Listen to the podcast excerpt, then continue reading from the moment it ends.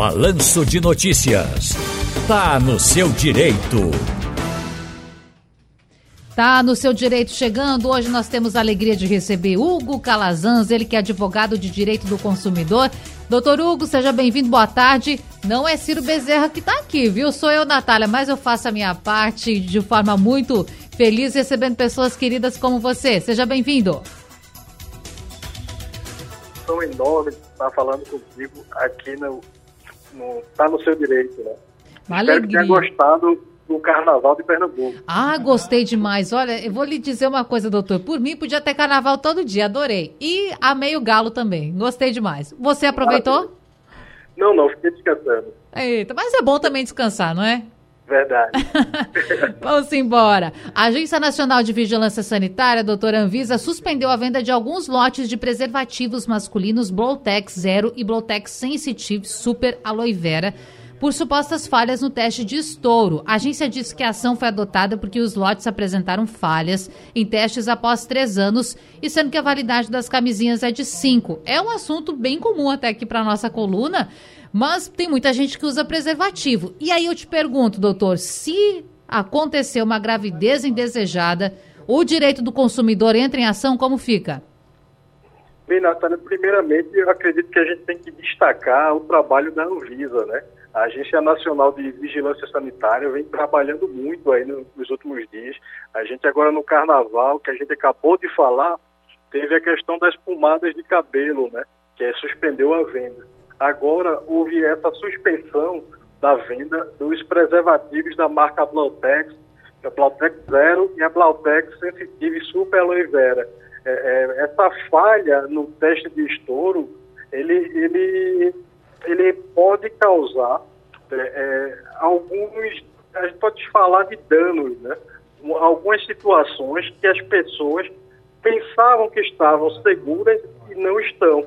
É, é, até no comunicado que a Blautex deixou para a imprensa, para todos, ela confirma que, que, que houve alguns lotes dos preservativos que teve uma data de validade incorreta.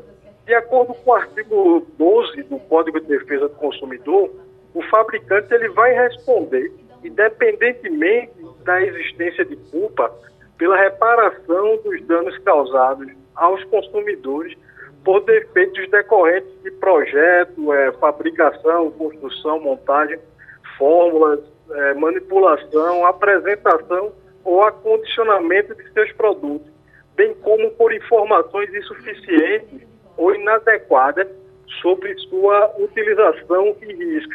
Esse artigo é muito importante porque através dele a gente percebe que o produto pode ser considerado defeituoso quando não oferece a segurança que dele legitimamente se espera. Quando, nesse caso, você compra um preservativo, você está pensando que está tendo uma relação sexual segura, prevenindo ali a, a gravidez e também a questão das infecções sexualmente transmissíveis. Claro.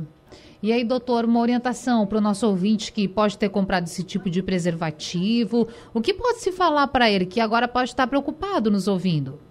É, seria muito interessante esse consumidor buscar primeiramente um fabricante, através do serviço de atendimento ao consumidor, anotando ali o protocolo, a data, o horário, com quem falou, e registrar a sua reclamação referente ao produto.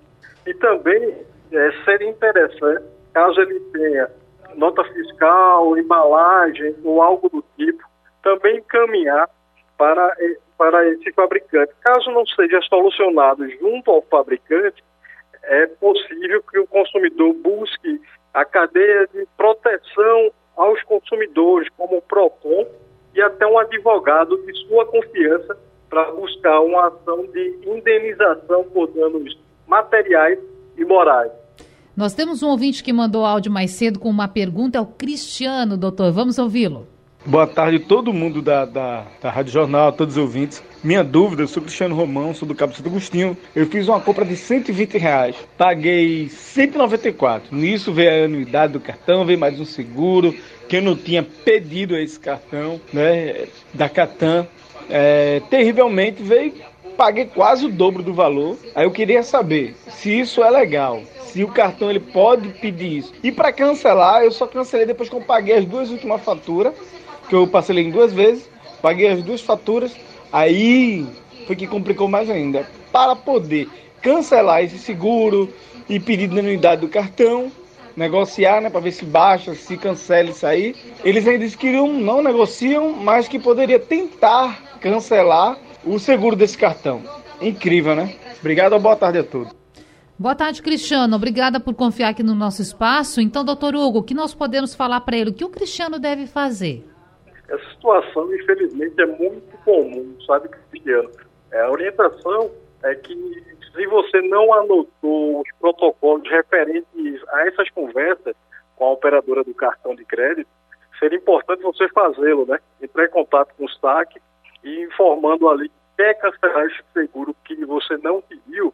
E caso não haja esse cancelamento, você pode buscar tanto o PROCON para fazer uma reclamação ou buscar o Poder Judiciário através de um advogado de sua confiança. É um assunto que atinge muita gente mesmo. Doutor, quer dizer que é sempre um prazer falar com você, que traz tanto serviço, orientação para os nossos ouvintes. Até a próxima, boa semana. Até a próxima, Natália. Estou à disposição. Forte abraço. Abraço, até mais. Doutor Hugo Calazans, advogado especialista no direito do consumidor, trazendo orientações aqui para você. E a gente, claro, responde as suas perguntas, tenta ajudar, porque sabemos que tem muitas pessoas com dificuldades quando se diz respeito ao direito.